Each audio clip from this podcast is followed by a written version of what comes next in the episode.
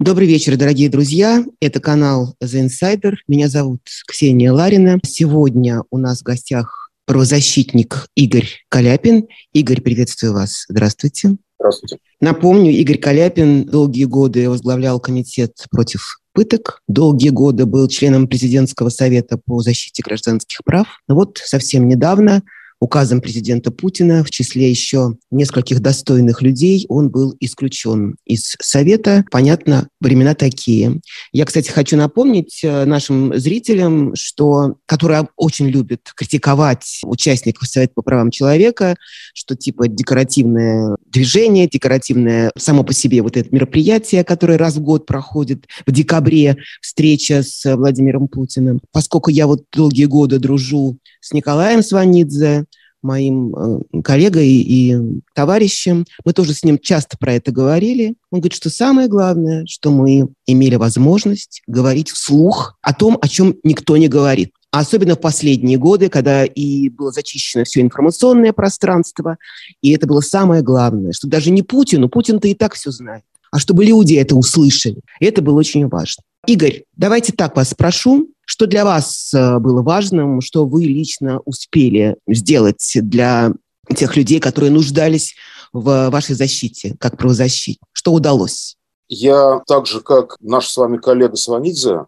на первое место тоже поставил бы именно эту возможность говорить о каких-то вещах вслух. И здесь главное слово – это именно вслух для 70% российского населения. Потому что сейчас вот те самые люди, которые очень любят критиковать любые там формы взаимодействия с властью, могут сказать, что ну вот, а мы, а мы тут у себя в ТикТоке или мы тут у себя в телег... на Телеграм-канале и так говорим, что хотим. Это правда. Только вы говорите а, сами с собой, со своими друзьями вы говорите. А 70% населения, я условно говорю, 60 или 75, вот этот так называемый ядерный электорат Путина, который, между прочим, голосовать ходит очень дисциплинированно, вот он ни тиктоков, ни телеграм-каналов не читает, он не знает, как они включаются. То, что мы иногда могли не только как какие-то острые вопросы задать представителям власти, но и сделать это публично, забросив эти вопросы, в том числе в средства массовой информации, вот этот проклятый зомбоящик и так далее. Об этих проблемах слышали вот эти вот 70% э, населения. Это, на мой взгляд, было самое важное. Кроме того, да, были какие-то конкретные вещи, которые удавалось делать даже не во взаимодействии с президентом. У меня от э, взаимодействия с Путиным ну, никакого впечатления не осталось. Вот знаете, по-русски это называется как об стенку горов. Я не знаю, по-моему, самый такой часто повторяющийся вопрос, который на каждой встрече поднимался, вот все 10 лет, что я был в этом СПЧ, это был вопрос законодательства об иностранных агентах. Не было ни одного заседания Совета, чтобы даже не один, а несколько выступающих, несколько содокладчиков по этому вопросу не выступали. Наиболее уважаемая Путиным Людмила Михайловна Алексеева каждое заседание Совета обязательно по какому-то аспекту этого закона проходилось. И что? Изменения были каждый раз. Путин давал поручения, и каждый раз что-то менялось. Всегда в худшую сторону. Всегда. У меня вот возникло стойкое ощущение, что президент нас внимательно выслушивает. Все эти там наши выступления, понятное дело, записываются. Потом это направляется в правое управление администрации президента. И там вырабатываются новые точки для подкручивания, закручивания, ужесточения и, и так далее. По закону об иностранных агентах, точнее уже по законодательству, там сейчас уже такое понаворочено. Уголовный кодекс э, можно будет скоро формировать. Кодекс наказаний за э, иноагентство, аффилированность, чего там еще они там придумывали, какие формы. Да-да-да, э, скоро будут член семьи иностранного... Да, да, да, да, да. Нет, между прочим, все вполне серьезно. Вон у нас суды, особенно в регионах, очень активно сейчас это законодательство начали использовать. Там кто во что говорит гораздо. То есть такие прецеденты создаются, ну просто волосы дыбом встают совсем с ума сошли. Были вопросы, которые удавалось как-то остро ставить и даже решать во взаимодействии не с президентом, а с высокопоставленными чиновниками. Которые все-таки побаивались, я не знаю, наверное, для наших современных чиновников это примерно одно и то же. Он этот вот Сванидзе или вот этот Каляпин, он, а, он же вот э, с президентом время от времени встречается. Вот депутат это далеко не каждый. Большинство президента по телевизору увидит только, да, там депутат Государственной Думы. А вот эти вот непонятно кем и для чего назначенные, значит, клоуны в этом президентском совете, они вот с президентом время от времени встречаются. Вот нажалуется он там башкирского прокурора,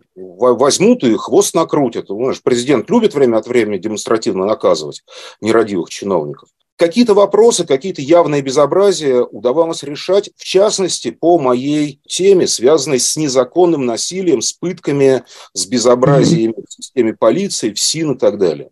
Об этом поговорим еще подробнее, но поскольку вы из тех, кто Путина видел в протяжении долгих лет, это все-таки 10 лет – это большой срок. А что вы можете сказать э, об этом человеке, не о президенте, а именно вот об этом человеке? Потому что сегодня вопрос «Who is мистер Путин?» э, очень многие люди пытаются ответить, чтобы все-таки описать этого человека, понять, из чего он состоит, как он дошел до таких решений, которые он принимает сегодня, как он добился такого невероятного могущества, вертит всем миром сегодня, угрозами, шантажом, прочим-прочим, ну и оружием, естественно, тоже. Он менялся. Вы того Путина, который был 10 лет назад, можете сравнить с сегодняшним? Или он такой же? Давайте все-таки уточним. Я с президентом не чаевничаю, настроение, так сказать, вот оценивать э, и отслеживать э, не берусь совершенно, да, у меня для этого нет фактического материала. Какое-то ритуальное чаепитие у нас как-то раз было. В качестве байки можно рассказать, что там как-то раз мы с президентом пили чай. Вот. На самом деле никак, никаких вот таких вот общений у нас практически не было. Я с ним не беседовал. Мне рассказывали легенды, старые члены Совета, на смену которым я пришел, Орлов, Ганушкина, то поколение членов СПЧ, Юра Джиблазы. Они рассказывали про те времена, когда Путину было интересно с этим Советом, да, когда он мог пересидеть там пару часов на этой встрече с Советом, да, отменив какие-то другие мероприятия, и там шла такая достаточно живая дискуссия. И Совет был компактный, и встречи предусматривали вот эти даже пленарные, а большие встречи, они предусматривали не только выступления членов Совета и какие-то короткие комментарии президента. Сейчас даже в этом формате не все желающие успевают выступить раз в год. А тогда это предполагало в том числе, что он с кем-то может обменяться мнениями. Можно было несколько раз выслушать его комментарий, возразить, выслушать его возражение. Ну, нормальное что-то, предполагающее, ну, если не дискуссию, не спор, то, по крайней мере, действительно обмен мнениями. Вот тогда это был обмен мнениями. Я эти времена не застал. То, что Путин меняется, ну, это очевидно. По-моему, сейчас очень много прикольных, да, как молодежь говорит, роликов, да, которые как раз построены на том, что вот посмотрите, что Путин говорил там 20 лет назад, вот посмотрите, mm-hmm. что он сейчас.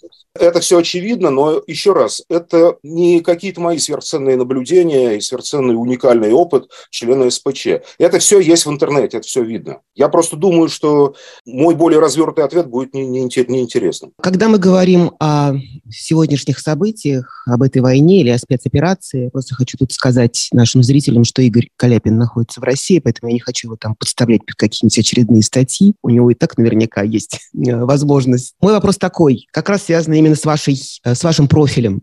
Многие отмечают не только кровожадность э, и бессмысленность этой войны, но и страшную жестокость по отношению к противнику, к мирному населению со стороны российских воинов-освободителей. Чем вы объясняете это? Это связано каким-то образом с этой культурой пыточной, которая у нас установилась за долгие-долгие годы? Это на самом деле много с чем связано. Я думаю, что есть целый набор причин. Они не все объективного характера, они есть вот абсолютно субъективные. Ну, например, представляю, как Михаил Подоляк бы разозлился, если бы меня услышал сейчас. Я думаю, что одна из причин в том числе такая, что украинская сторона более эффективно ведет информационную войну, гораздо больше живых комментариев, выступлений, э, каких-то каналов, провластных, непровластных, независимых, всяких, разных. Поскольку с украинской стороны пропагандистская кампания ведется более эффективно, более свободно, соответственно, про варварство, пытки, преступления, российской армии говорится больше, ну вот просто потому, что поток с той стороны больше. На самом деле я глубоко убежден, что война, вот она на то и война. Насилие, в том числе незаконное, безобразие, факты мародерства, всего того, что называется нарушением обычаев войны. Они есть с обоих сторон. Другое дело, что всегда, на мой взгляд, те солдаты, те бойцы, те военные, которые понимают, за что они сражаются, и таких вещей допускают там на порядок или на два меньше. У них есть некая цель, не побоюсь этого слова, святая, потому что они ради этой цели готовы отдать жизнь. Вот они туда идут воевать не за большую зарплату, там, не, там сейчас в основном не профессиональные военные воюют, а такие же мобилизованные. Другое дело, что там мобилизация по-другому происходит, и люди понимают, за, за, за что, что сражаются. Mm-hmm. И вот люди, которые ведут боевые действия ради вот этой святой цели, ради которой они готовы отдать жизнь, они не хотят, лишний раз не будут морать руки совершениями каких-то поступков, которые они сами, ну, они понимают, что это плохо, что это вредит репутации их личной, если их поймают, их армии, что это может скомпрометировать ту армию, те цели, ради которых эта армия воюет. С российской стороны ничего этого нет. С российской стороны огромное количество воюет ради денег, то есть это люди, которые пришли воевать по контракту ради того, чтобы деньги зарабатывать, просто потому что у них в регионах абсолютно нищенские зарплаты, невозможно обеспечить себе какой-то нормальный уровень жизни. Там сейчас подключилась к этому огромная армия так называемых мобилизованных, большинство из которых туда на Аркане потащили, извините. Люди, которые туда даже пошли добровольно, в основном объясняют свои мотивы тем, что, ну, я боялся проблем с законом, я не хочу бегать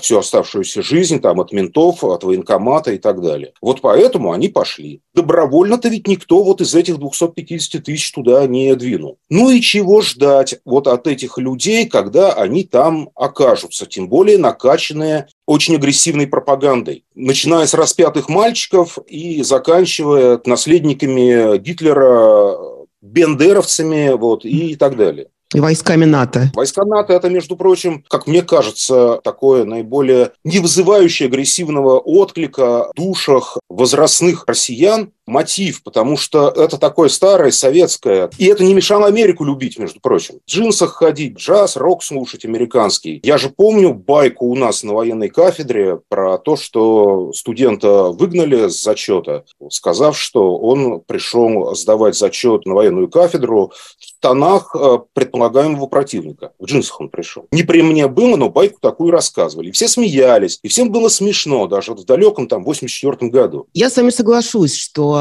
Украина выигрывает не только войну как войну с военной точки зрения, но и информационную тоже. Я бы все-таки не назвала это пропагандой, это скорее контрпропаганда, потому что я слежу за украинскими каналами и смотрю, и вот слушая вас, отметила про себя, что они, во-первых, стараются всегда реагировать на какие-то очень спорные моменты, когда вдруг появляется видео якобы, что расстреливают пленных, вот как последнее вот было с Макеевкой, или вот эта вся история с Евгением Нужиным, которого непонятно, то ли он сам убежал из плена, то ли его обменяли, то ли его сдали. В общем, не очень понятно, тем более учитывая, что до этого человека явно использовали именно, как вы говорите, в пропагандистских целях для того, чтобы продемонстрировать российской армии, что здесь, если вы сдались в плен, вы под защитой с вами ничего не будет. И это, конечно, сильный удар по репутации украинских властей и по репутации Владимира Зеленского, который лично обещал защиту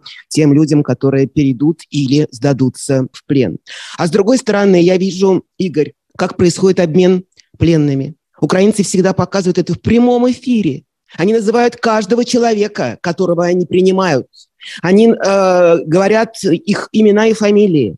Кого мы получаем, в смысле Россия, тайно за семью печатями. Нигде никогда не говорится. Кого? Называют там число, допустим, там 45 на 45 или там 20 на 20, 100 на 100. Но кто эти люди? Нет ни списков, ни фамилий, ни интервью с этими людьми. Значит, что-то прячут. Конечно же, ты не доверяешь. Значит, бояться, что эти люди что-нибудь не то скажут, наверное, так. По-моему, вопроса-то нет. Мы все уже знаем, кто, например, прячут. С какими коэффициентами выменивают каких-то там лично интересных, в частности, Владимиру Владимировичу Путину, людей. Медведчука. Родственников да? или каких-то. Ходили упорные слухи, что вот этого нужно, что его сменяли тоже там аж на два десятка украинских бойцов. Мне сложно камень бросать. Понятно, что действительно украинцы стараются и там переживают за каждого своего военнопленного и стараются, вот, когда есть возможность производить эти обмены не пакет на пакет, не с коэффициентом один к одному, а там за кого-то получить большее количество людей, наверное, это используется, но, во-первых, с точки зрения права, такие вещи, как выдача сдавшегося в плен человека недопустимо. Я не знаю, что на самом деле там произошло с нужным. Надеюсь, что эта история еще будет иметь какое-то продолжение, и мы узнаем, что произошло. Если такой обмен действительно имел место быть, то это недопустимо ни с правовой точки зрения, ни с точки зрения в том числе перспектив дальнейших ведений этой войны. Потому что вот я так понимаю, что если ситуация будет развиваться так же, как сейчас, со всеми теми же тенденциями, а я не понимаю, что бы им вдруг поменяться, то я думаю, что все-таки большинство потерь, которые будет нести российская армия в Украине, это будет все-таки в виде пленных, сдавшихся Укра- Украине, а не в виде убитых. Да, слава, слава Богу. Я это к тому, что все вот эти вот истории а-ля э, Макеевка и э, вот эта вот история с Нужным, они, конечно, очень сильно вот этой перспективе наиболее мирной, наиболее гуманной, они могут сильно навредить. Могу вас не спросить про э, войска которые мобилизованных заключенных или завербованных. Ну, это уже секрет Полишинеля, это уже все знают. Тем более, что э, господин Пригожин особо и не стесняется, и не скрывается, и даже лица своего не прячет. И я уверена, что все эти вот утечки видео, которые, когда, которые мы смотрели во всяких телеграм-каналах, он, собственно, их и санкционировал, чтобы чтоб, чтоб знали. Ваше отношение вообще к этой идее насколько она отвечает вообще действующему законодательству. И вообще, что такое зэки э, на войне? Это что за категория такая? к законодательству это не имеет никакого отношения совершенно. Да, не то, что я не знаю таких норм. Их нет. Абсолютно железно это могу сказать. Более того, это противоречит там в том числе ну, тому, как в принципе устроено уголовное право и как устроено уголовное наказание. Да, там есть цели, которые четко сформулированы в кодексе, да, вот с какой целью человеку назначается уголовное наказание. Все это вот никак с практикой э, вербовки, отправления их там куда-то, да, на какую-то войну, безусловно, никак не согласуется. Поскольку ситуация совершенно очевидная, тем не менее, да, то есть это не один, не два, не пять, не десять, это как минимум о 10 тысячах, да, а может быть и о 20, насколько мне известно, отправлено на фронт в настоящее время. Достаточно показательная история. Мы еще в конце сентября с коллегами, группа членов СПЧ, да, мы решили воспользоваться нашим статусом, несколько повышенным по сравнению с обычными гражданами Российской Федерации. Мы задали этот вопрос генеральному прокурору, на каком основании мы ссылались на передачи по федеральному телевидению, на всяких там этих э, Миханковых, Соловьевых, которые стали пиарить вот эту практику, да. что вот люди пошли там... Искупить кровью, да-да. Да-да-да. И вот они там героические подвиги совершили. На фоне этого вот в Телеграме пошли там всякие комментарии Пригожина, который уже с удовольствием явно а, сливал информацию о том, что да, это вот он вербует, да, у них вот такие жесткие порядки, да, они там и расстрел применяют, и появились ролики, где уже там какие-то люди с оторванными конечностями, значит, э, получают помилование, непонятно только от кого, но вроде как домой возвращаются. В общем, мы задали генеральному прокурору вопрос, на каком основании это все делается, что собирается предпринимать по этому поводу прокуратура. Я напомню, прокуратура в Российской Федерации – это организация, которая в первую очередь призвана следить за единообразным применением федерального законодательства во всех регионах Российской Федерации. Ну так вот что происходит, господа прокуроры. Нам а, там какой-то 16-й помощник ответил, что ваш запрос мы переслали руководству Федеральной службы исполнения наказаний, ситуация взята на контроль. Мы понимаем, что это отписка. У этих месяц на ответ, у тех месяц на ответ, а там вот либо ишак, либо падишах, кто-то коронавирусом заболеет. Повторно генеральному прокурору задаем уже предельно конкретный ясный вопрос, что господин генеральный прокурор, нам не надо вот проверку фактов, там еще чего-то. Все все давно знают и поняли. Мы задаем один конкретный вопрос. Какие меры предпринимает Генеральная прокуратура по поводу вот этого незаконного освобождения, вооружения, направления на войну осужденных? в том числе осужденных за тяжкие э, насильственные преступления. Если такие меры вообще предпринимались. Ну, а дальше я там для пущей важности, значит, приписал, поскольку предстояла встреча с президентом, я там подписал, что информация запрашивается для, в связи с подготовкой доклада э, президенту Российской Федерации. Через неделю после этого, значит, э, нам зачитали указ о том, что вот это, вот эта наша группа в полном составе, включая Ваню Засурского, который раньше вообще не участвовал во всех этих наших диссидентских кампаниях в СПЧ. Он про климат, он про глобальное потепление, он ученый, он... его зачислили вместе с нами, потому что он в последнее время подписывал вот эти наши запросы с непереносимо острыми вопросами, которые мы задавали. Понятно, прокуратуре ответить нечего. То есть Федеральная служба исполнения наказания она не имеет права что-то там отменять, менять. Условно-досрочное освобождение или замена наказания более мягким может производиться только решением суда. Да и то там после отбытия трех четвертей срока. Да и то при выполнении там целого набора условий. А здесь э, выходит какой-то человек, чудовищно похожий на повара, перед ним там строят в каре осужденных, товарищи полковники стоят на вытяжку, вот, а тут ходит это какое-то, значит, э, существо со звездами на пузе и говорит, что вот если вы там шаг влево, шаг вправо будет расстрел, а если вы честно отслужите, вот через полгода мы вас освободим. Ты кто такой, чтобы кого-то миловать, освобождать? Ты кто, тебя кто сюда пустил вообще? О чем это, это говорит? происходит, и людям автоматы дают. Он э, два года назад судью Кочергой убил, а ему, значит, вот автомат дали и говорят, вот иди искупай это все происходит при мертвом гробовом молчании структуры под названием прокуратура, которая вот за законность, когда я там возмущался э, на, площадке СПЧ по этому поводу, даже не про целесообразность, я не про то, правильно это неправильно, но это на основании закона нужно делать. Немецко-фашистские захватчики подходят к Москве, то есть нужно штрафбаты и все такое. Но это было постановление Верховного Совета СССр,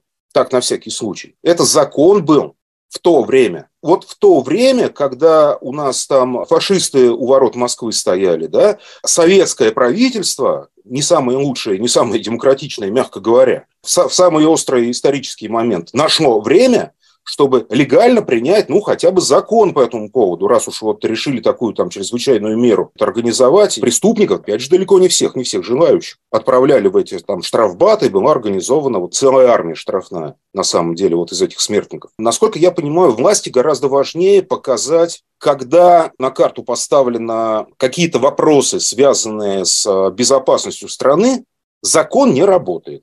Вот то, о чем мы раньше догадывались, подозревали и пытались власть в этом уличить, они сейчас усилия прилагают для того, чтобы нам всем это объяснить и сказать, что да, это так. Вот если речь идет о войне, если речь идет о власти, если речь идет о президенте, то вы про эти ваши законы всякие забудьте. Законы – это когда вот сосед, э, это, с соседом спорит, куда забор переставить между их огородами. А если вы спорите с властью или речь идет о какой-то там войне, о какой-то там политике, нам свои законы не суйте мы их вообще больше принимать не будем. Войну войной по-прежнему не называют. Это все спецоперация, которая уже почти год э, длится. Вот когда им надо, они называют. Хотят войной назовут, хотят священной войной назовут. Как захотят, так и назовут. Частично, частичная мобилизация, да-да-да. А после этого граждане э, это повторяют, их тут же привлекают к уголовной ответственности. Несчастный человек, там журналист говорит, что его вчера сказал? отправили на фронт. Он сказал, что вот теперь так, вот можно это теперь и фронтом называть они просто там линии соприкосновения. Вообще они пытались, конечно, на вояз вести целое вот mm-hmm. Войной. Линии соприкосновения, значит, частичная мобилизация, специальная военная операция, прилеты, хлопки, то есть вот сколько было придумано слов. Маневр вместо отступления, да-да-да. но не очень приживается, потому что они сами во время своих этих все более эмоциональных, бесноватых выступлений, их эти всякие вот эксперты, которые в телевизоре у них сидят, они постоянно путаются в, в, в этих терминах, и поэтому как-то у них вот размывается вот этот новояз, как-то он не, не, не, не выкристаллизовывается. Игорь, а возвращаясь вот э, к вашему запросу в э, Генпрокуратуру, генеральному прокурору, можно ли считать, что это послужило, собственно, главным поводом и причиной для вашего исключения, этой вашей, как вы говорите, диссидентской группы из состава СПЧ. Я думаю, вряд ли они боятся чего-то. Они, правда же, они просто бы не показали бы и не дали бы выступить никому по этому поводу на этом совещании с президентом, и все в качестве байки вполне такую версию можно озвучивать, а, на мой взгляд. На самом-то деле мы же там много за последние тут несколько лет таких документов отправляли. Как мы с вами еще в самом начале говорили, мы же это делали не для того, чтобы что-то изме... а что-то обратить внимание Краснова, да, от нашего mm-hmm. генерального прокурора. Да нет, конечно. Мы это делали для того, чтобы создать информационный повод, чтобы обратить внимание людей, которые нашу с вами передачу в интернете не увидят, а вот о том, что группа сотрудников СПЧ, или там, как у нас в газетах э, в таких случаях э, любили писать, в СПЧ говорят, Фадеев э, каждый раз, значит, кипел, а не только Фадеев, что, что это такое, то есть кто вам дал право. Мы же нигде не представляемся СПЧ. Вы пишете мы, свои фамилии. Мы да? вот этот запрос правильно совершенно да. подписали. То есть члены СПЧ, двоеточие. Mm. Тем не менее, это какой-то эффект дает. Власть понимает, что они неприлично выглядят перед собственными очень важными для них избирателями. Вот эти вот люди, которые это сейчас прочитают, да на фоне еще вот этой тревожности, вызванной мобилизацией, и тем, что соседа хорошего мальчика взяли и в армию призвали а он срочную службу не служил, и вообще он там на виолончели играет. Это все вот неизбежно на самом деле вызовет какую-то негативную реакцию так или иначе, да, а потом будет еще одна, еще одна, еще одна. Ну а чем мы тут их, вот этих возмутителей спокойствия, держим в нашем замечательном коллективе? Да, это общее ощущение. Тут уж можно вспомнить и нас, я имею в виду радиостанцию «Эхо Москвы», Новая газета тоже можно вспомнить. Ну и телеканал «Дождь». Новая газета да. и да. «Эхо Москвы». Да. Когда все это началось, конечно же, сказали, все, больше не нужны. Нам не нужно делать вид, что мы демократическое правовое государство. Все, закончили прикидываться. Вы абсолютно правы. Мой вопрос такой еще, возвращаясь вот к этим вот э, вербовкам, крикам и угрозам, и вот этих страшных, страшных кадров казнь, или как это назвать, Евгения Нужина, предателя, как они его называют, с этой кувалдой, что-то чудовищное. И вокруг этого бесконечные игры и такие циничные шутки самого господина Пригожина, который то практически признается, что это они, то говорит, что к этому не имеем отношения, а четверг или в среду отправил тоже в качестве акции, не знаю, слышали вы об этом или нет, Европарламенту, который принял резолюцию о том, что Россия спонсор терроризма, отправил туда кувалду с окровавленной э, ручкой. Это такие шутки у них. Вопрос мой такой к вам. Как вам кажется, они, может быть, это действительно э, эти люди сегодня и управляют страной, а не Владимир Путин. Я имею в виду повара, я имею в виду вашего тоже хорошего, извините за выражение, знакомого э, президента или главу э, Чеченской республики Рамзана Кадырова. Как, как вы это определяете?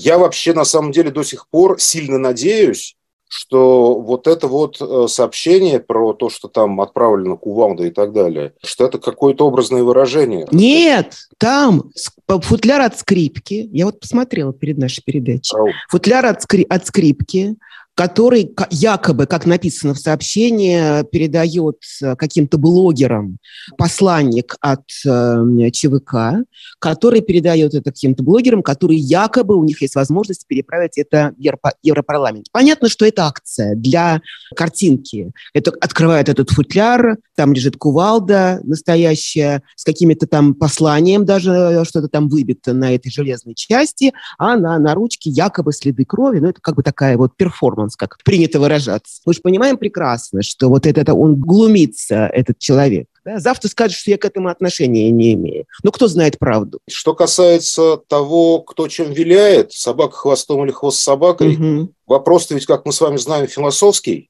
На самом деле долго можно гадать, э, в какой момент реальный диктатор утрачивает реальную власть, и им начинает полностью управлять его окружение, а он является уже заложником, который не может, условно говоря, Кадырову или Пригожину сказать «нет», потому что он при этом реально очень рискует жизнью. Вот может такое быть? Может. Я не верю в то, что это сейчас так. Я не верю в то, что Пригожин или Кадыров сейчас реально управляют. Я думаю, что вот эта ситуация, которая сложилась с войной, с неудачными боевыми действиями в Украине, неожиданно, причем неудачными для Путина, конечно, возросло значение и влияние, соответственно, таких людей, как э, Кадыров или Пригожин. При этом Пригожин, на мой взгляд, очень наглый и не э, видящий э, берегов, извините, как у нас люди определенной профессии выражаются. Он потерял берега, он обнаглел,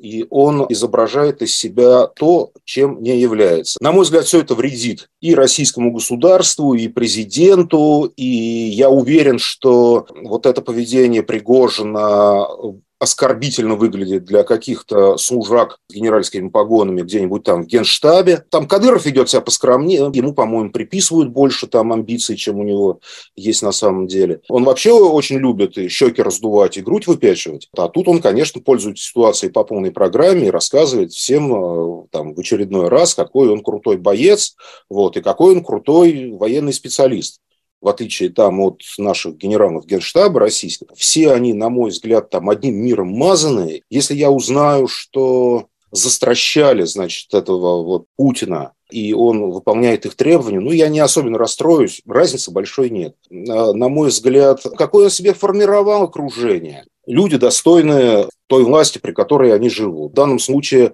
власть тоже достойна, в данном случае, того окружения, которое она себе сформировала. По мне, большой разницы нет между Путиным или Кадыровым. Путин поинтеллигентней, конечно, ровно поэтому же поопасней, чем Кадыров. А с моральной точки зрения, вот, по-моему, они все примерно на одном уровне.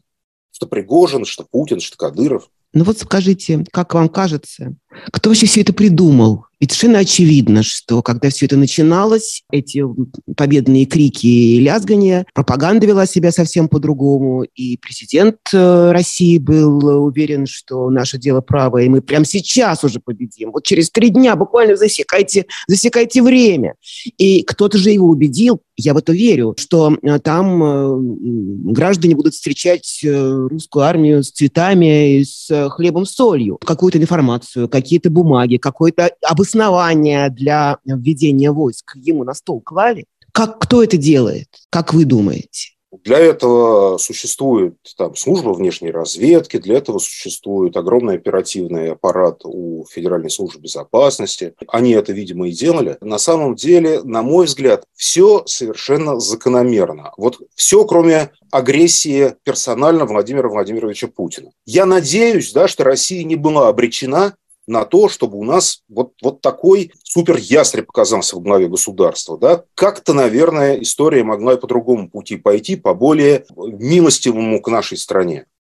Но после того, как она пошла вот по этому пути, вот после того, как у нас оказался Путин, и Путину какая-то там вожжа под мантию попала, и он решил, что нужно всеми средствами, перессорившись со всеми соседями, отгрызть у каждого и отравить какой-то кусочек территории, посмотрите, примерно по одному и тому же сценарию происходит э, ситуация и с Грузией, угу. и с Украиной. Вопрос, искусственно создается проблема с э, русскоязычным населением, из которого формируется некая группа э, вот э, таких пророссийски настроенных людей. Это все подогревается годами, разжигается, потом им выдают паспорта российские.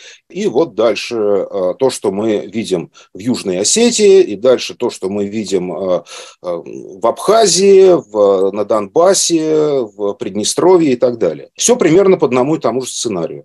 И это на фоне ужесточающейся диктатуры э, политической. Вот я перечислил факторы, даже, наверное, с избытком с неким, которые на самом деле жестко предопределяют все остальное, что случилось. Кто это придумал, я вам отвечу э, словами э, Стругацких. Вселенная. Угу. Это, это, это вот дальше закон природы начинает работать, понимаете? Потому что там давно окружение, система власти, вот там, на верхушке этой вертикали, вот этого шпиля, который он построил, там давно не терпят никакой критики, там не может быть двух мнений, ну и так далее. Это же он построил со совершенно сознательно. Ну, а следовательно, что удивляться тому, что огромные средства, которые тратились там на какую-то пропагандистскую работу в украинском населении, особенно на, Вос- на Востоке, да, за деньги нужно было отчитаться, за них раз отчитались, два отчитались, три отчитались. Ну а раз там миллиарды освоены, в том числе вот э, какими-то там агентами влияния, да, успешно проведены какие-то там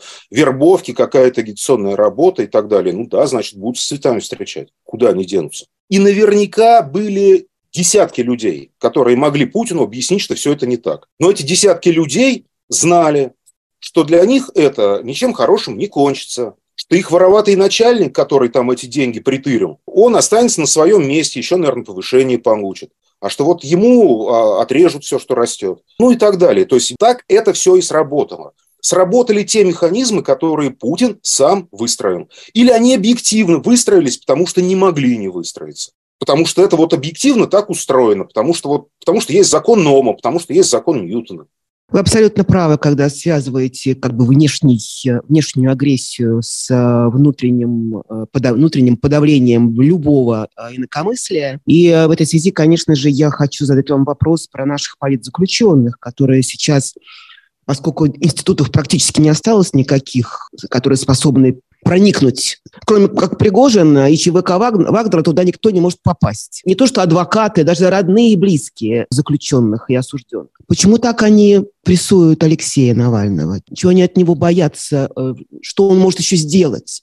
Почему нужно превратить жизнь этого человека за пределами легального поля в абсолютный ад? Потому что я не знаю, как наверняка вы согласитесь, что то, что сейчас с ним делают, это можно приравнять к пыткам. Пыточные условия и бесконечное давление, не только моральное, но и физическое тоже. Что это? Чем это объяснить? Тут все очевидно. У меня даже вот этот вопрос не возникает. Во-первых, Навальный нанес им тяжелейшее оскорбление тем, что он выжил.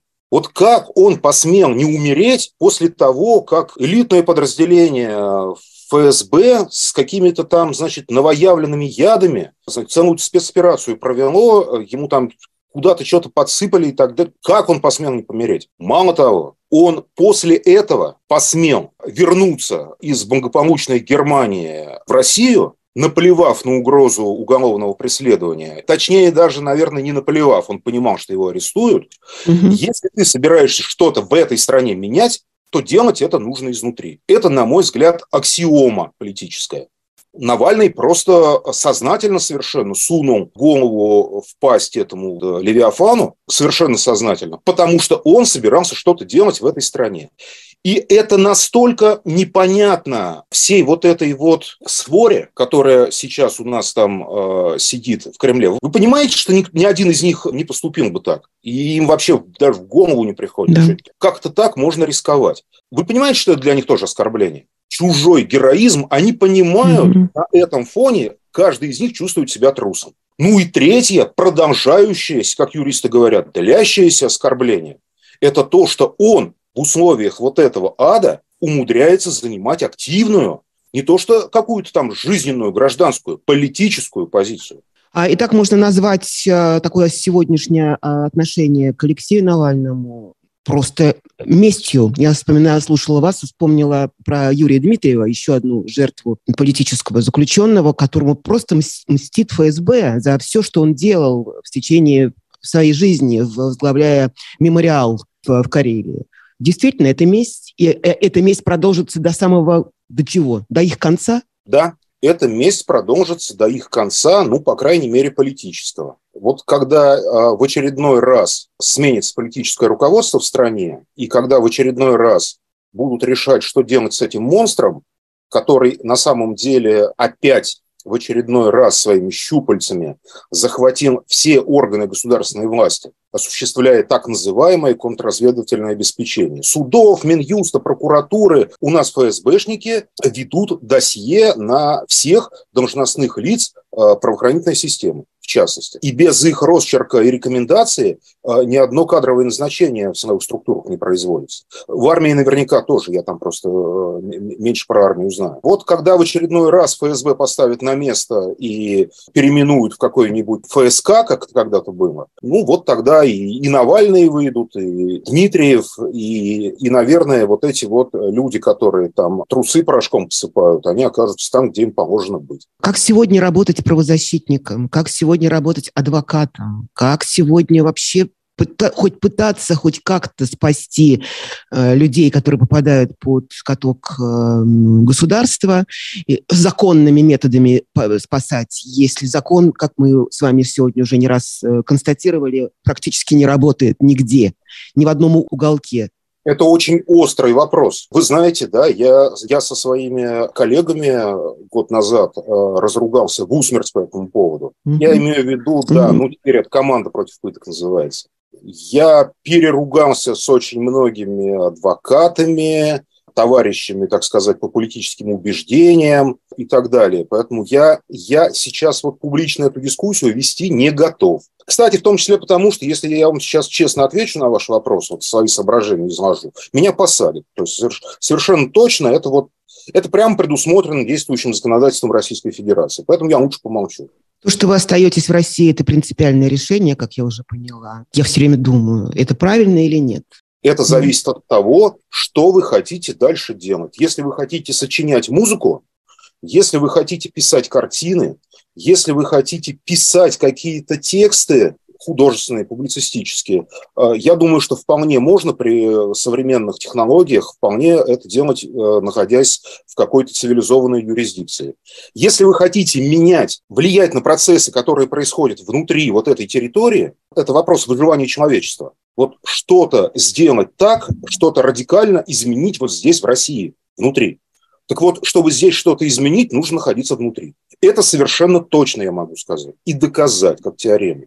Дорогой Игорь, я, я бы очень хотела, чтобы вы оказались правы, но я бы очень хотела, чтобы вы оказались на свободе. Потому что я все время... Это очень важный вопрос а, не только личного героизма, но и в конце концов на реализации тех э, талантов, способностей, профессиональных э, навыков, которыми человек обладает, у которого есть действительно возможность постичь чью-то жизнь. Но если вы будете лишены этой возможности. Как? Что делать? Ну да, мы будем гордиться еще и Каляпиным. Мы гордимся Алексеем Навальным, гордимся Яшиным, гордимся Володей Карамурзой, гордимся Андреем Пивоваровым, Юрием Дмитриевым. Ну, можно перечислять еще долго, много людей. Алексей Горинов, совершенно потрясающий человек, э, муниципальный депутат, которого на 7 лет посадили за слова. И я все время думаю, оно того стоит, если их нету. Их нет в публичном поле. Вот вы еще есть. Стоит, безусловно, стоит. Наша задача не спасать там каких-то, какие-то единицы из э, миллионов. Вот в Украине миллионы гибнут. И россияне, между прочим, там тоже гибнут. И будет гибнуть все, все больше, я в этом абсолютно убежден. Здесь всегда была очень высокая цена вопроса. Всегда. А здесь ставка всегда была больше, чем жизнь. Это совершенно точно. Здесь нельзя заниматься никакой общественно-политической деятельностью, если э, у тебя нет готовности ну, извините за пафос, за это умереть. Это даже не вопрос, даже близко к этой деятельности подходить не нужно. Вот сейчас вопрос стоит именно так. Вот для того, чтобы здесь сейчас что-то менять, нужно рисковать жизнью, причем рисковать очень серьезно. Уж свободой и здоровьем тем более.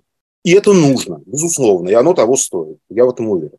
Ну что же, мы на этом закончим нашу сегодняшнюю встречу. Это Игорь Каляпин. Мы остаемся в эфире э, «Инсайдера». Дорогие друзья, вы можете комментировать, не задавала сегодня вопросов э, от вас, но, в принципе, все темы, которые я сама себе наметила, они так или иначе связаны с э, вашим интересом, потому что я знаю, что мы, в этом смысле мы мыслим, что называется, одинаково в одном и том же направлении. Игорь, я огромную благодарность вам выражаю за сегодняшний эфир. Желаю, чтобы вы остались на свободе и желаю, чтобы все намеченное, все, что вы себе запланировали, все ваши возможности были использованы. Да. Чтобы все ваши желания сбылись. Ну, наше желание главное сейчас у всех, я думаю, одно. Я думаю, что самое главное, чтобы это все кончилось, чтобы кончилась война. Это очень важно. И чтобы перестали гибнуть люди. Это очень важно. Спасибо вам большое. Игорь Каляпин, правозащитник. Больше ничего не добавляю. Это единственный статус свободный правозащитник. Игорь Каляпин, наш сегодняшний гость. Спасибо вам. Спасибо. До свидания.